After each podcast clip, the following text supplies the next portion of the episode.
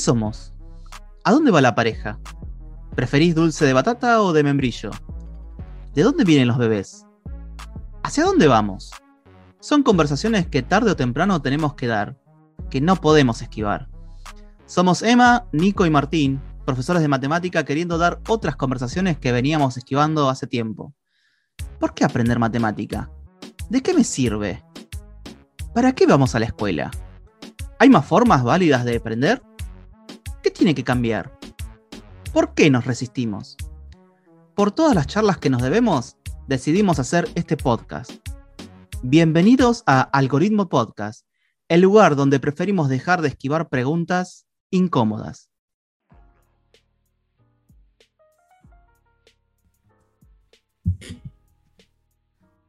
Buenas a todos y a todas que nos están escuchando nuevamente. Eh, desde ya agradecemos eh, que continúen escuchándonos, sobre todo, eh, compartiendo y, y- también eh, usando las redes como para también diversificar un poco nuestra, nuestra mirada y nuestra, nuestro podcast que nos enorgullece este proyecto muy lindo que lo, que lo llevamos a cabo con, con Nico y con Martín.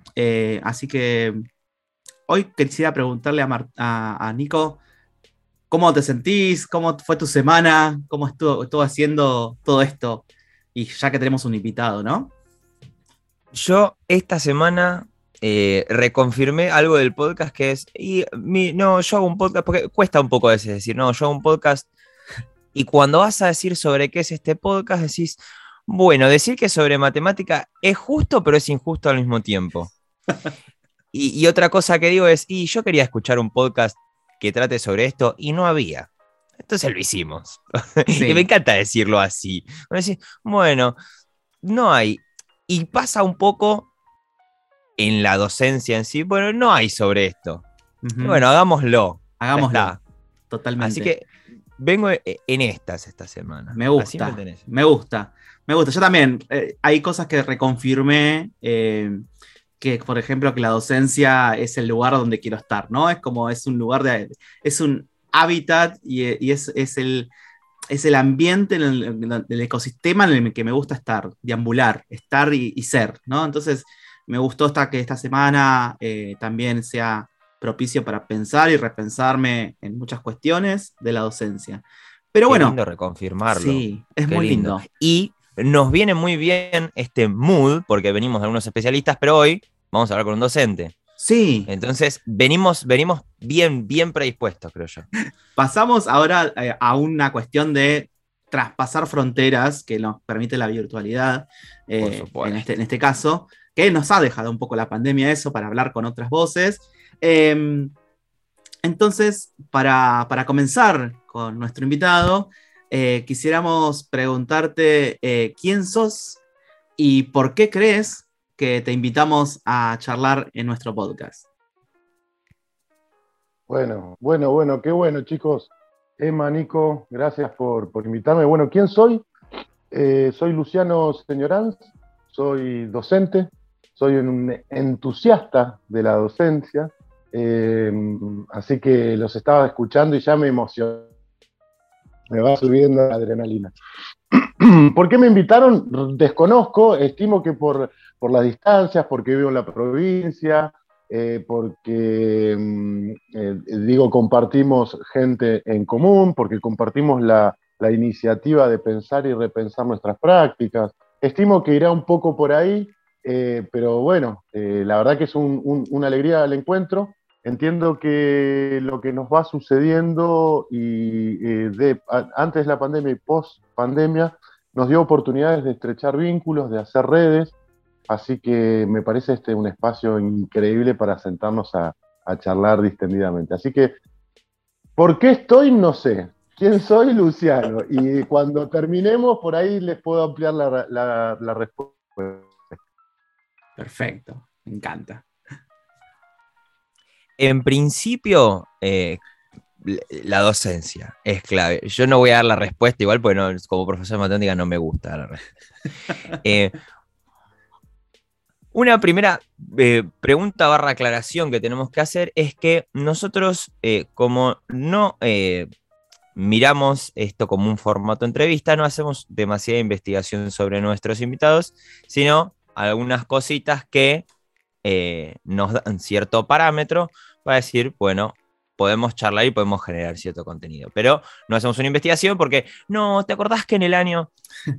y por otro lado, eh, lo que me pasa es que hablando con, una profe de matemática, eh, uno de nuestros primeros episodios, nos decía, y yo supongo que eh, me contactaron porque a mí se conocía por Coscu, que es un streamer y qué sé yo, si no, antes nadie me contactaba.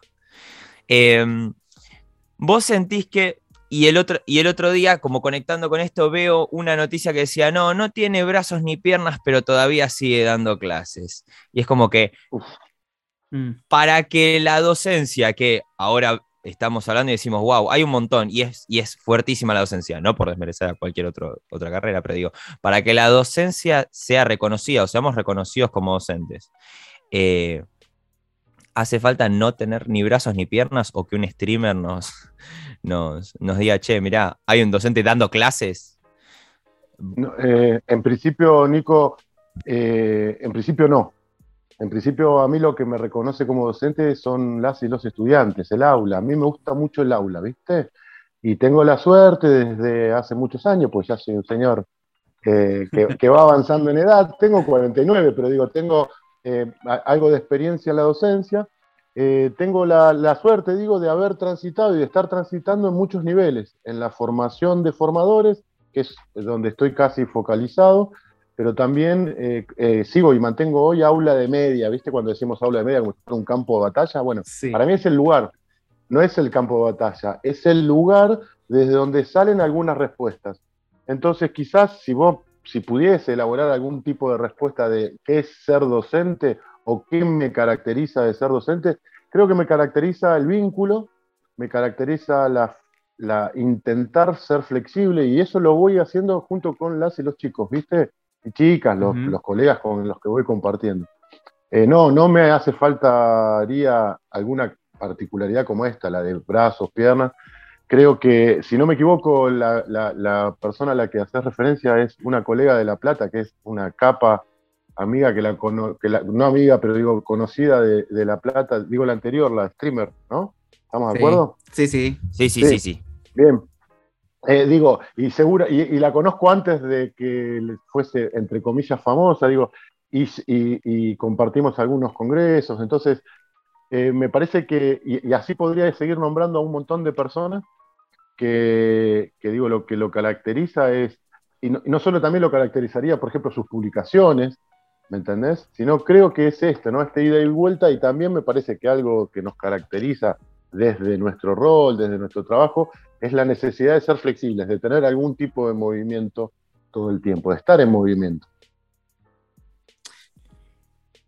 Sobre todo eso, el, estar en movimiento me parece eh, súper necesario esto, ¿no? Eh, ahí vos hablaste de, ser una persona entusiasta eh, y rescate esa palabra porque quisiera que, lo, que la amplíes, digo, contanos eh, eh, en dónde trabajás, en, qué zonas, para, también ver esta perspectiva de lo entusiasta que, y, el vínculo que, generás con tus estudiantes. Sería interesante como charlarlos desde, desde esa parte. Dale. Les cuento un poquito, así como para poner situación. Yo, eh, yo vivo en los bordes entre la provincia de Río Negro y Chubut, más precisamente en el paralelo 42, se llama ah. comarca andina. Está el, Bolsón y Lago Pueblo como referencia. Eh, mm, más o menos habrá unos 20 años que estoy viviendo por la zona, aproximadamente 20, creo que ya los superé los 20. Eh, mm, trabajo como docente de matemática de nivel medio, trabajé como docente de física durante unos cuantos años. Trabajo en una escuela rural como docente en, aula, me dedico, formo parte de un equipo directivo en, la provincia de Chubut, en el Lago Pueblo, y trabajo también en la formación de formadores de profesorados de física, matemática y biología.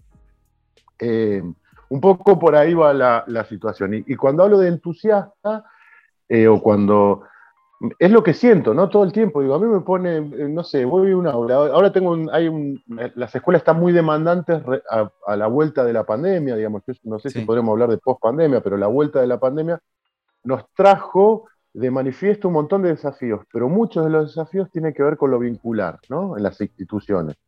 En todo sentido. No sé si, si, ustedes van teniendo ese registro. Sí. Y, y, nos repreguntamos todo el tiempo, y en matemáticas, seguramente ustedes también, nos repreguntamos si tal cosa es pertinente o no, yo haciendo esto y, está pasando esto en la institución, nos pasa eso, ¿no? y, y, bueno, claro, y, no tengo una respuesta clara, lo que sí tengo una respuesta es, che, yo esto es lo que me encanta, creo que lo puedo hacer mejor y mientras tanto puedo ir tomando notas, insumos que me permitan traerlo acá sea lo que fuere, ¿no? Eh, tuvimos el censo ahora, digo esto, ¿no? Teníamos el censo, una oportunidad impresionante para modificar mi, currícula instantánea, digo, ¿no? Si bien uno tiene una planificación, sabía que el censo era, no era un evento eh, azaroso, digo, para trabajar desde, desde el espacio que compartimos en todos los niveles, yo trabajo en superior en tratamiento de la información, así que imagínense que es una materia eh, trabajo en resolución de problemas mediados por las TIC, digo, trabajo en ese tipo de espacio, pero también trabajo en tercero, primera del CENTAN, ¿entendés? De tal lugar, y hay que recuperar. Entonces, ¿me entusiasma el censo? Sí, me entusiasma una votación, sí, me entusiasma un mundial, sí, me entusiasma una dificultad de, eh, pérdida de comunicación entre estudiantes que deviene en una pelea, y sí, y es una oportunidad. Yo, hay como dos palabras que me orientan cuando estoy muy perdido, y es eh, por qué estoy acá haciendo esto, o sea, como que me vuelve a traer el que esto me encanta. y la otra es que es una oportunidad de cambio, ¿viste? Yo siento, chicos, o por lo menos así lo vivo, que, la escuela secundaria y que la, docencia y que la docencia en matemática es una oportunidad, siempre, una oportunidad de generar alguna, alguna modificación y que esa oportunidad también lo hace conmigo, me va de alguna manera generando y transformando continuamente. Eh, así que bueno, eh, y, lo pienso en, términos generales, en el plano particular de la matemática, pero en el plano general de, la, de entender la docencia.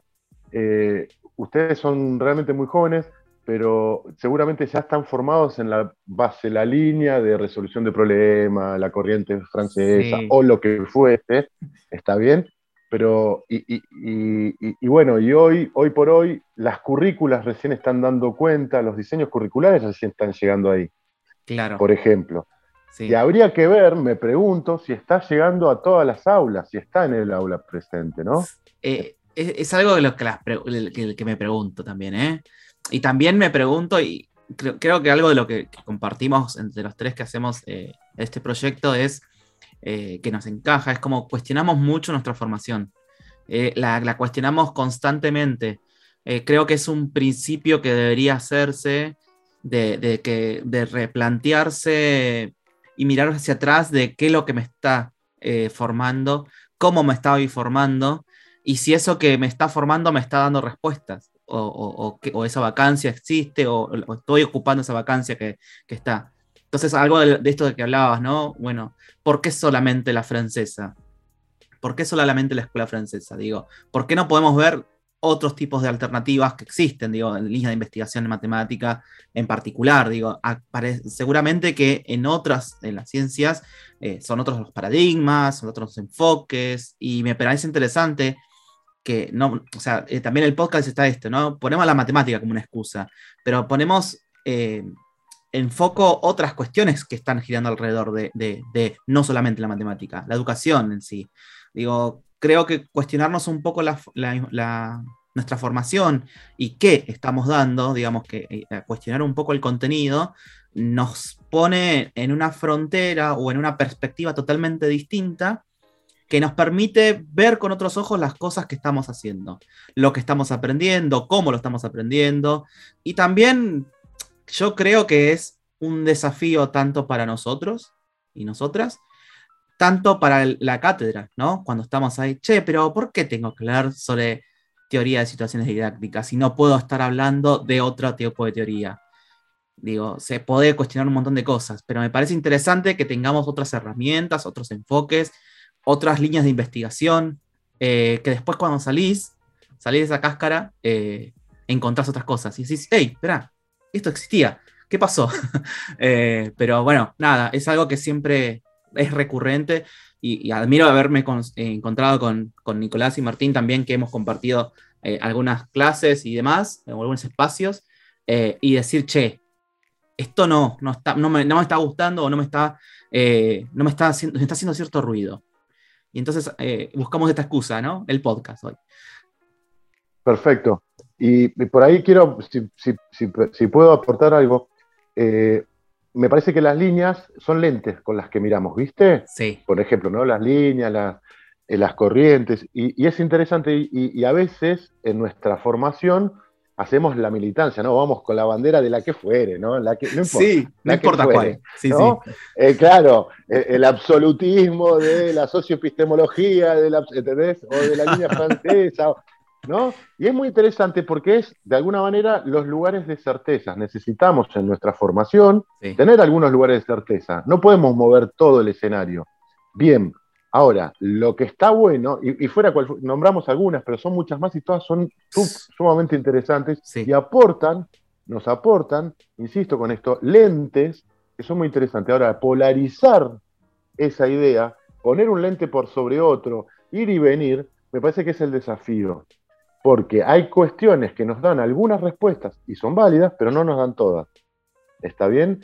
Y, lo, hago extensible, digo, ahora estamos hablando un poco de las líneas de, la matemática, digamos, pero también lo hago extensible a si, amonestación sí o amonestación no, oh. o, lenguaje es, claro, y, me meto de, fondo. Sí. Lenguaje inclusivo sí o lenguaje inclusivo no, y, podríamos actualizar los debates eh, día a día. Ahora, lo más lindo es que en las escuelas, en nuestros espacios educativos, haya un debate que se ponga en tensión y que de alguna manera todo el colectivo colegiadamente tenga para aportar.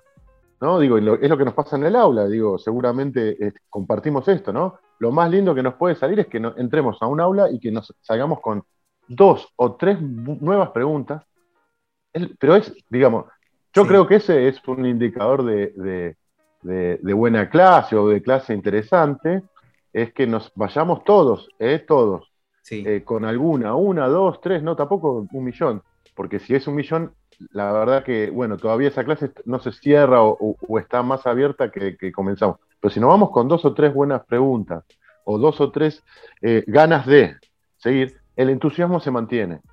Eh, la oportunidad de, diálogo mediados por una excusa, la matemática o lo que fuere, se mantiene. Voy a tomar otra de las palabras que dijiste, Lucho, que eh, viene en sentido de lo que venimos hablando, que es eh, flexibilidad. Eh, recién hablábamos, no, bueno, líneas y bueno, tenemos, esta es la forma y a mí me pasa que no hay dos días en los que entro a mis aulas que parezco el dueño de las aulas, pero bueno, se entendió. Em, en el que entro al aula y, y, no hay dos días que sean, no te digo idénticos, pero cada vez que entro sé que algo voy a tener que cambiar. Que, el, contexto, como vos dijiste, de hecho, el contexto lo exige. Em, y, en función de eso y en función del destinatario, que creo que es eh, desde el principio lo que, lo, que, lo que estamos mirando a la hora de, bueno, hice bien esto, es, vos querés que, porque yo agarro el currículum ahora y veo lo que tengo que dar en, tercero, que es el curso que tengo por ahora, y digo, em, ¿es pertinente esto? O sea, considera el contexto. Yo quisiera, mi deseo es de alguna manera tener un currículum que eh, no me haga contestar, bueno, porque lo vas a usar más adelante cuando me preguntan si, eh, para qué me va a servir esto. Eh, que eso también es una visión medio utilitaria, pero en, función de lo que vos decís, de llevarnos algo, ¿cómo generar en mi contexto, y también te pregunto por tu contexto, que es eh, diferente, muy mm. diferente del mío, pues otra provincia, me hablaste de escuelas rurales, que también quiero escuchar sobre eso, pero también esto, ¿qué, qué modificamos eh, o cómo revisamos o... La pregunta quizás es muy amplia, pero digo, yo agarro el currículum, ¿cómo hago para que eh, de repente el objetivo no sea tan largo placista para chicos de 15 años que, bueno, sí, te estoy enseñando esto de ecuaciones. ¿Y por qué me cambiaste la forma de explicar ecuaciones? Mira, de acá a cuatro o tres años vas a ver que te vas a dar cuenta que esto que estoy haciendo es útil. No, ¿y cómo hago para que se vaya ese día y diga, bueno, sí, está bien? Bien, eh, primero, primero principal, eh, me sumo, soy Nico en este momento, o sea, no me abandone. somos todos, Nicos, ¿eh? Todos somos Nico, todos somos Nico, o sea, primero, digo, son, son las preguntas, Nico, la que, la que nos estamos, la que estamos reflexionando son varias de las preguntas. Primero, algunas cuestiones. Eh, por suerte, todo debemos ser tan flexibles que estoy en tercero primera, cruzo, si, existiese la oportunidad que cruzo a tercero segunda, en mediado por un recreo, que en realidad cruzo quinto, ¿no? digo, nunca cruzás a tercero primera, tercero segunda, pero y es otro el escenario, es otro el contexto, ¿por qué? Porque damos clases completamente centrados, compartimos clases, digo yo muchas veces, compartimos clases, eh, eh, completamente centrados en, lo que pasó, y es, en lo que pasó anterior, vino el profe de, música o, vienen de, discutir filosofía o eh, eh, compartimos y articulamos en matemática con física, entonces deviene de una demanda que quedó de la clase anterior con la profe o el profe de física. Entonces, la flexibilidad es, creo que, o la flexibilidad, pero digo, la flexibilidad en términos de, en términos de poder adaptarnos, de hacer un diagnóstico casi instantáneo, ¿viste? Estar como tomando registro de, che, por ejemplo, y digo, y, voy pensando con ustedes, chicos, tengo esa clase, ¿no? Todos tenemos la clase, ¿no? El paso de lineal a cuadrática, eh, eh, cómo traduzco exponencial. Tengo esa clase, tengo, tenemos eso que es, si bien no existe el algoritmo de la buena clase, tenemos algunas que sabemos que entran, ¿no? Taca, taca. Y voy y veo que en tercero primera funcionó, ¿no? Ponele, en tercero primera o en, o en esta escuela funcionó. Y mientras voy a entrar a otra clase, entro y hago una lectura general y veo que no va a dar hoy para hacer eso, mm. tengo que tener la suficiente flexibilidad, que después también te lo da la experiencia. ¿eh? Acá no hay que ser, digo, eh, hay que ser muy cuidadoso. Hay muchos reportes en términos de, didáctica que hablan que cuando, y, lo dicen, voy a hacer un textual, ¿no? Pero cuando las papas quema, uno vuelve a, a, sus peores experiencias, digo, ¿no? Cuando, cuando las papas quema, uno vuelve a esa formación que tanto se negó y se agarra el pizarrón y le da clase el pizarrón y vemos y pasemos claro. 70 minutos. Pero digo, insisto con esto, la flexibilidad es una es una algo que tenemos que ir entrenando, creo yo que entrenando también. Sí. Eh, la flexibilidad. Segundo, por suerte los currículum no son tan prescriptivos como lo eran antes y hoy son más generales. Creo que, no sé si ustedes me acompañan en esto, pero por lo menos en la provincia del Chubut hemos avanzado muchísimo a corrernos hacia saberes y no tanto hacia objetivos. Claro. Estamos pensándolo en términos de saberes.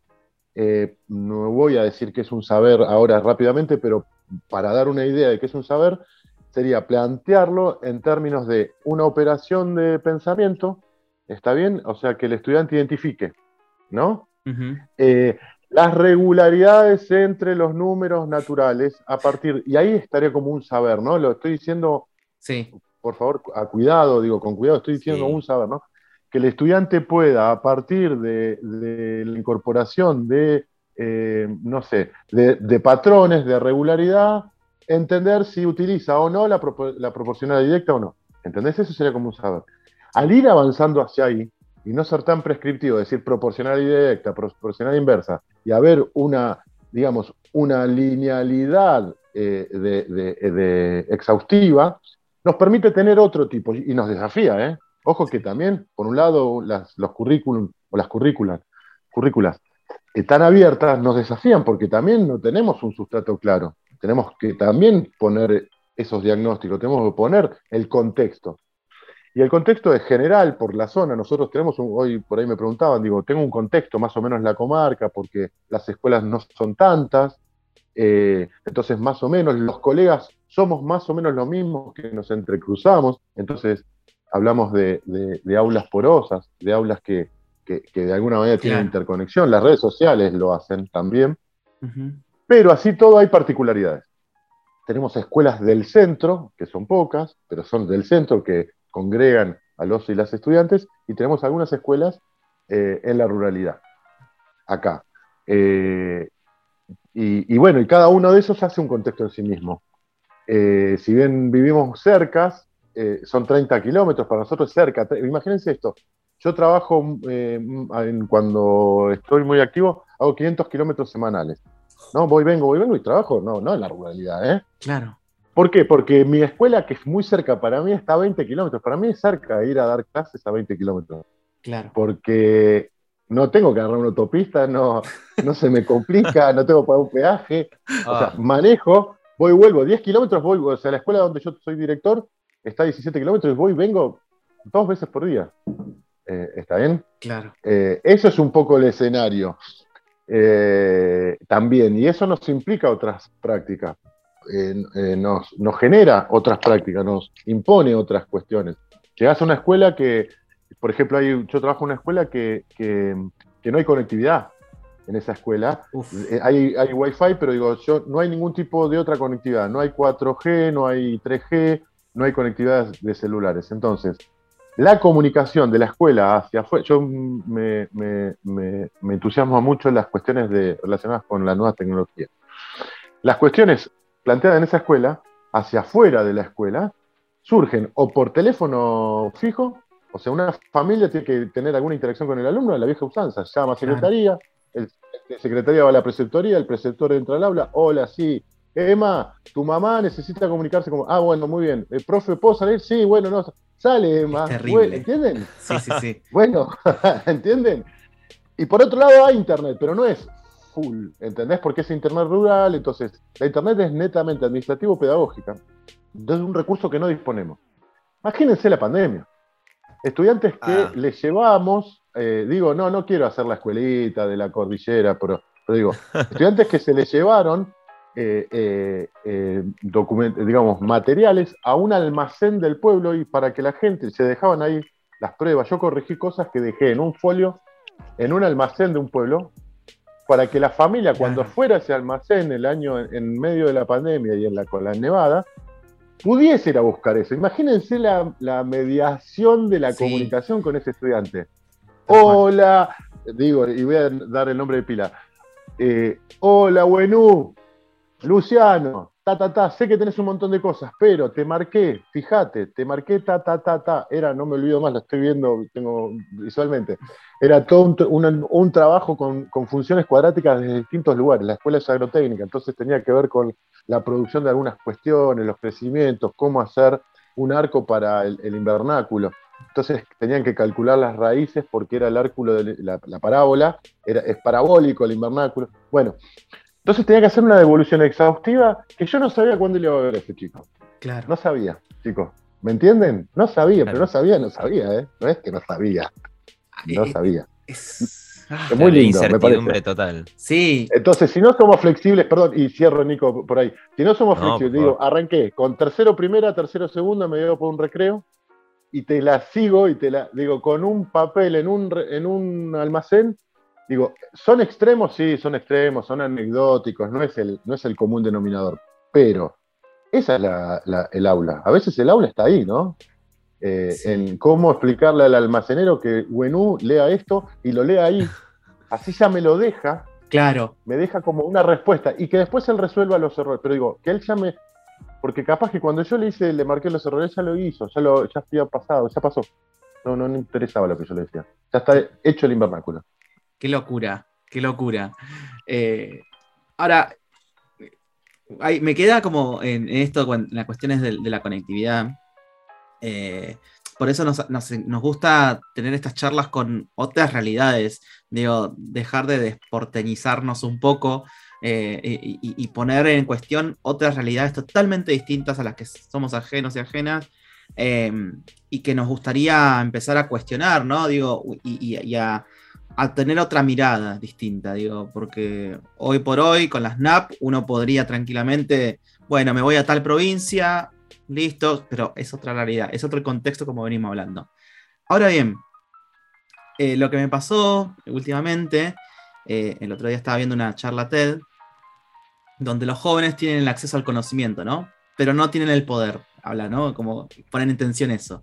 Me gustaría eh, justo lo, veníamos comentando recién, pero centralmente como pregunta, también se los tiro al resto, Nico también, digo, ¿cómo podemos empezar nosotros, para esas personas, a esas personas que tienen, esos jóvenes que tienen el acceso al conocimiento en un smartphone, un celular, una tablet, eh, ¿cómo podemos empezar a, darle un lugar distinto a los y a las estudiantes con ese acceso al, al conocimiento?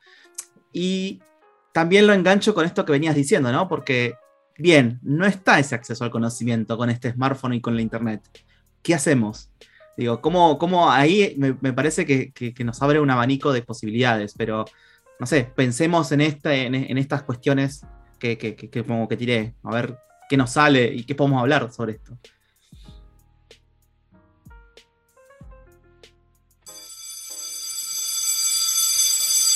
¿Qué? ¿Ya terminó?